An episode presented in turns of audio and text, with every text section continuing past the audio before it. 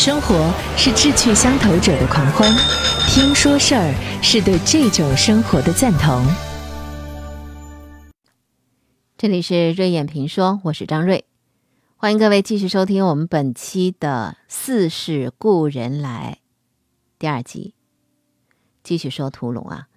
上一集我们说到了屠龙，因为他的同事于显清告了他一状，因为涉及到私德嘛，所以两个人呢都被赶回去了。都被罢免。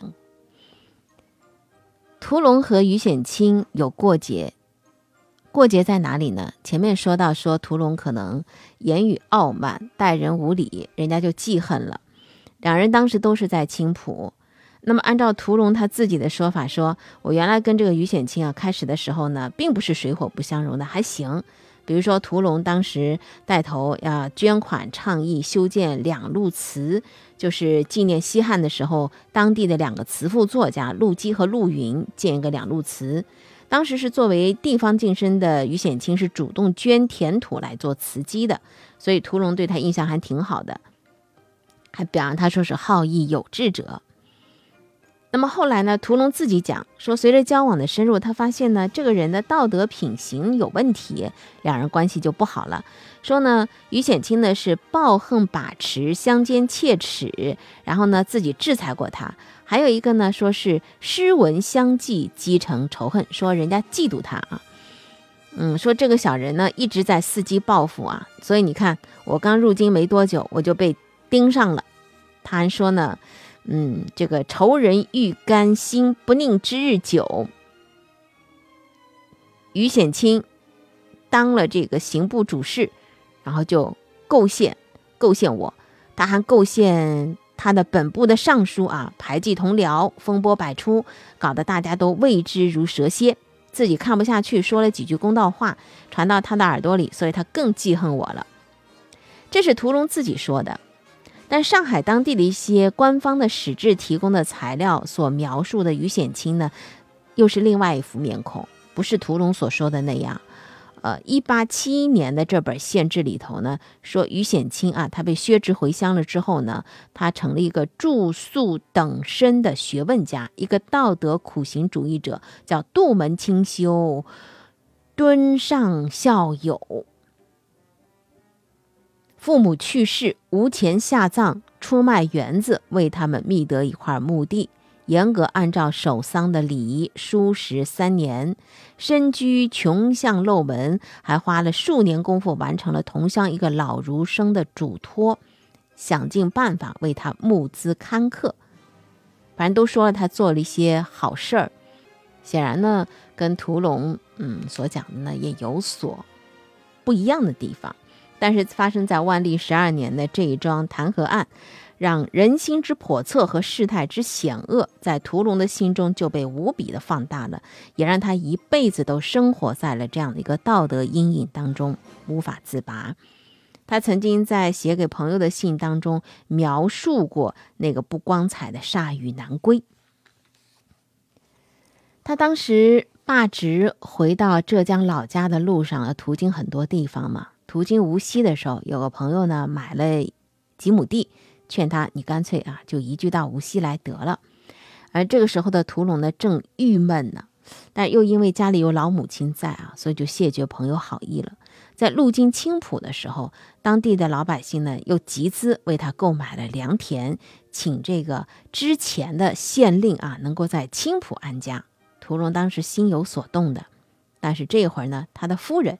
叫杨柔清，坚决反对他，而且他夫人直接质问他，说：“你一个丢了官的人，再来这里混吃混喝，你把晚节到底是丢到哪里去了呢？”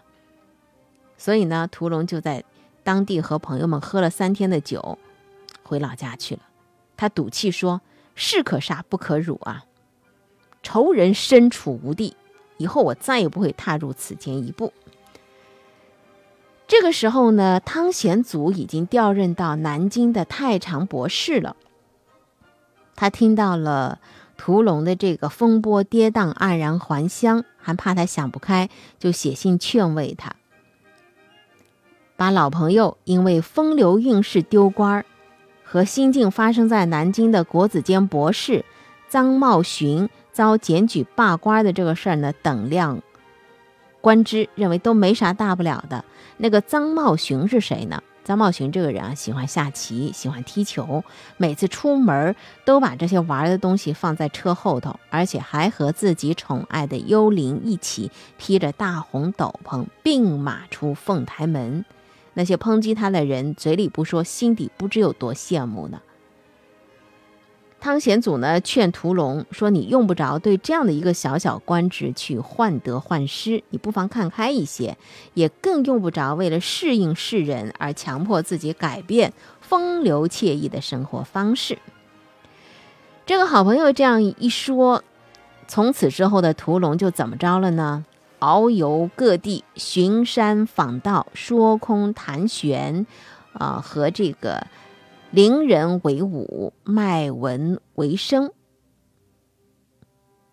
晚年的时候，他到福建武夷山去游玩。有一个呃崇拜他的人叫阮自华，经常邀请他和当地的文人一起唱和。主人呢在乌石山的凌霄台大宴宾客，屠龙为祭酒。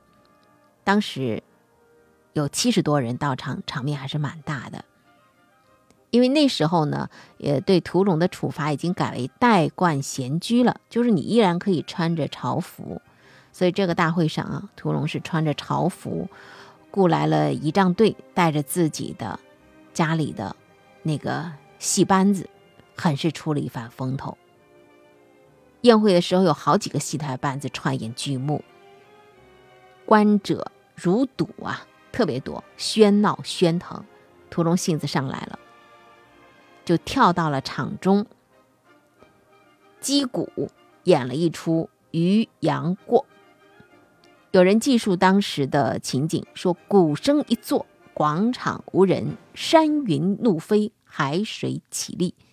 屠龙先是流泪不止，又大喊“快哉”，而且他还拉着一个少年的手。非要人家写一首歌送给他，所以放浪形骸，也让每一个宾客都悚然动容啊。那么到了屠龙快六十岁的时候，他又在杭州大会宾客和他有过交往的一些文林士子啊，包括一些名角儿啊，戏坛上的名角儿都被邀请了，在这个聚会的高潮部分。他让自己家里养的生计演出他新写的传奇，叫做《昙花记》。他亲自下场，指挥四顾，自鸣得意。这写的是什么故事呢？说取材于神话故事，说的是唐朝定兴王穆清泰在一次郊游的时候，弃家访道，遍游地狱、天堂和蓬莱仙境。十年之后，昙花开放的时候，回到家乡和妻子一道成仙的事儿。有人看不懂，看不懂就对了。为什么呢？呃，有一叫沈德福的，沈德福呢，他当时，嗯，在这个觥筹交错之际，悄悄地问旁边的一位老先生，叫冯梦珍，说：“你看他排的这个戏啊。”有点像北宋年间辛弃疾歌“千古江山风流，总被雨打风吹去”，也不知道他到底是什么个典故啊？剧中那个叫穆清泰的到底是谁呢？冯梦珍呢？他跟屠龙是认识多年了，他比较了解屠龙，所以他就笑着说：“哎呀，小朋友，你是真的不知道啊！这个穆清泰说的就是宋熙宁呀，穆字。”添一盖儿，成宋字。清字和西相对，太字就是宁的意思。这是屠龙啊，自己恨自己早年呢行为太猛浪了，让小人有戏可乘了，连累了宋夫人清明受污了。正堪大用的西宁侯宋世恩也断送了大好前程了。这个啊，其实是老屠的一片忏悔文呐。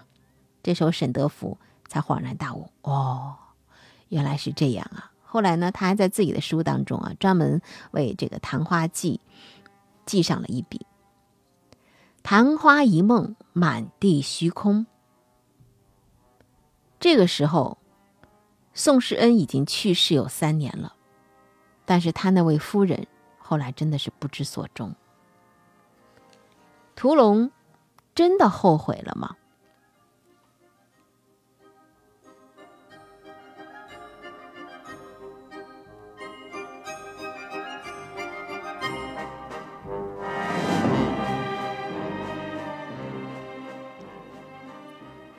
还真难讲，真难讲，他为何而后悔？如果有悔意，呃，是不是为这两位？未必，他更多的是为自己。其实我在了解完屠龙的故事之后，我觉得这是一个极其自私的人，而且呢，呃，人最难的是什么呢？不是知人，而是知己。屠龙一辈子他都没有看清他自己，所以他活得也蛮痛苦的。他只能在戏剧当中寻找到自己想成为的样子。当屠龙从京官的生活一下子跌落到民间世俗生活，他自己就一时半会儿缓不过劲儿来。首先，生活上困顿，没有经济来源，而且呢，还有一个是什么呢？世人的白眼。再有一个，他这个被罢官吧。不是因为其他的，是因为有私德的原因，所以不明底细的一些故交旧友呢，也在非议着。当时文坛领袖叫王世贞，一向还是挺看重屠龙的才华的。那这个案子一经发布，他就断定说屠龙肯定是被他自身的才华给害了，非常痛心感叹，说即使是把屠龙老家宁波东钱湖的水。全部给起个底，也洗刷不掉“文人无形”四个字了。当然，屠龙呢，可能从京官到地方，成为一个普通平头老百姓，他最深切的感受到的还是人心之势力吧。所谓的世态炎凉，还有就是同乡的诗人沈明诚。沈明诚，呃，在他十几岁的时候拜为师。之后呢，因为两个人惺惺相惜啊，都爱好诗文，所以是好朋友。沈明诚他从来没有考中过功名，他一直是一个布衣，所以呢被称为是布衣诗人。他是宁波的鄞县立社人，是明朝晚期一位很有名气的布衣诗人。他的父亲也是一位读书人。沈明臣呢，当时非常得胡宗宪的青睐。胡宗宪，我们知道啊，他，呃，就是抗倭寇啊，沿海，嗯，保民生，还是做过一些事情的。但是后来，因为他结交是严嵩父子嘛，当严嵩父子被治罪的时候，他也受到了牵连，下狱而死，幕僚心散，而只有沈明诚走哭幕下。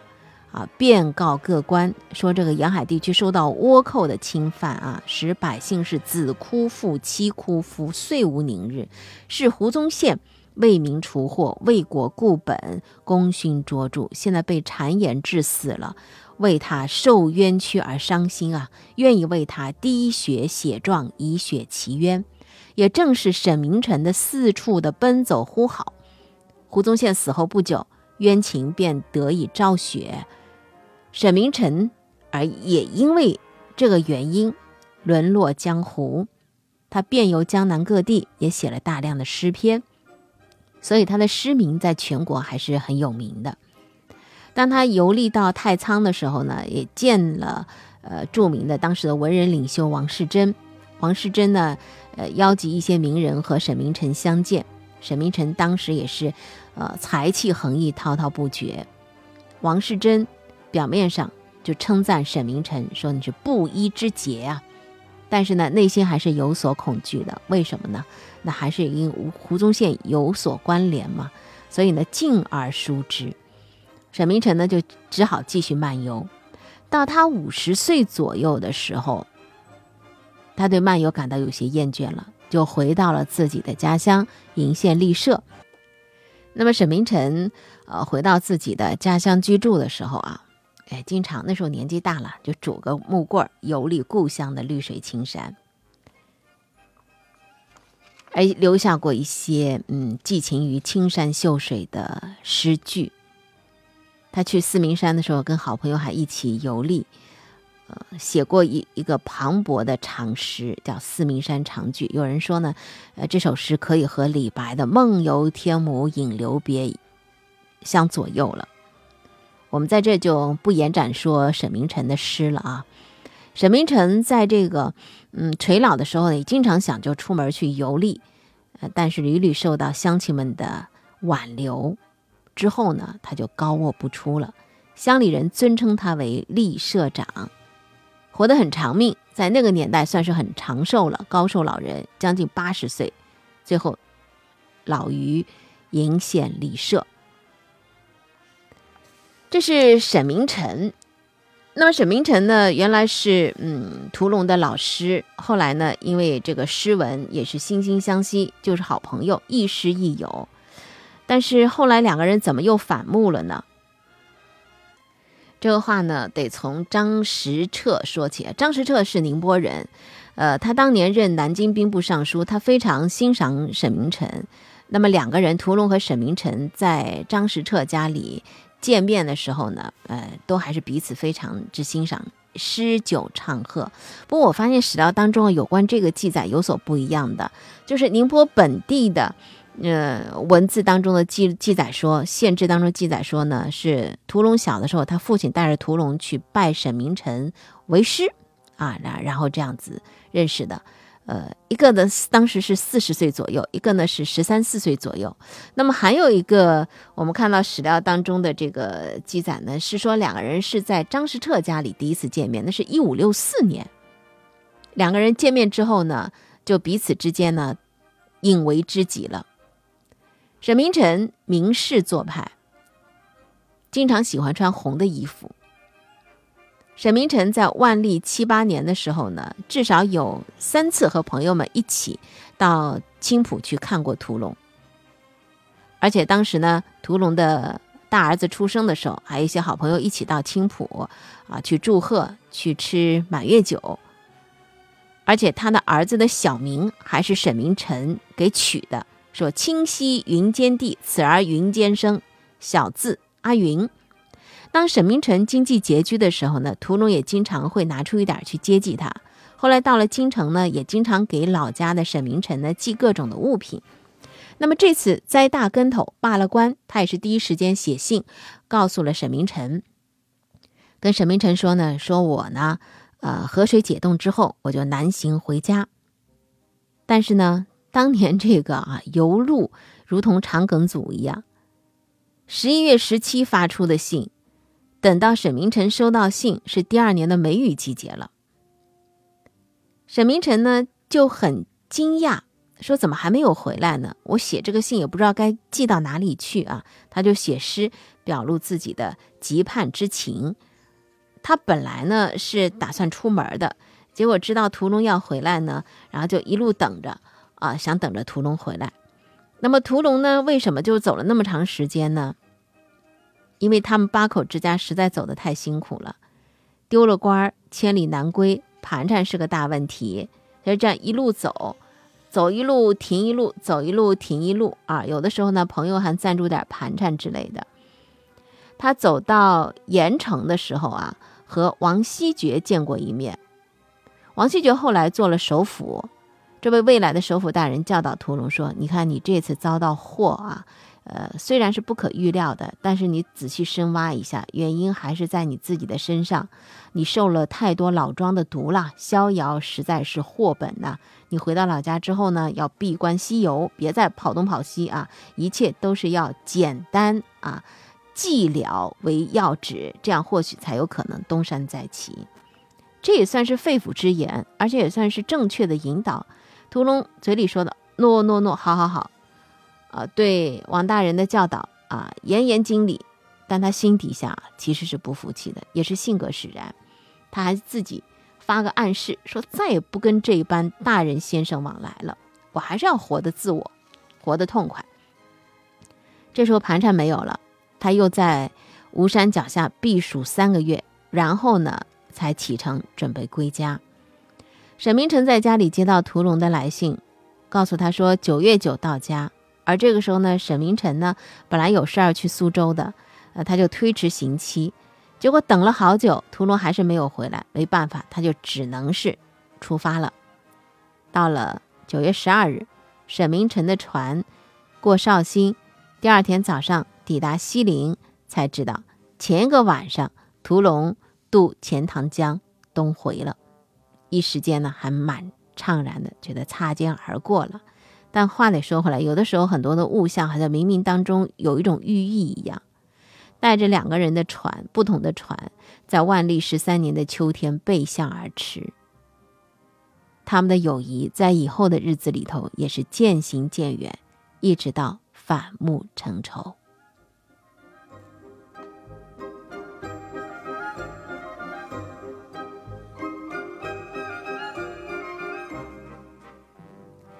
好，我们下期继续讲。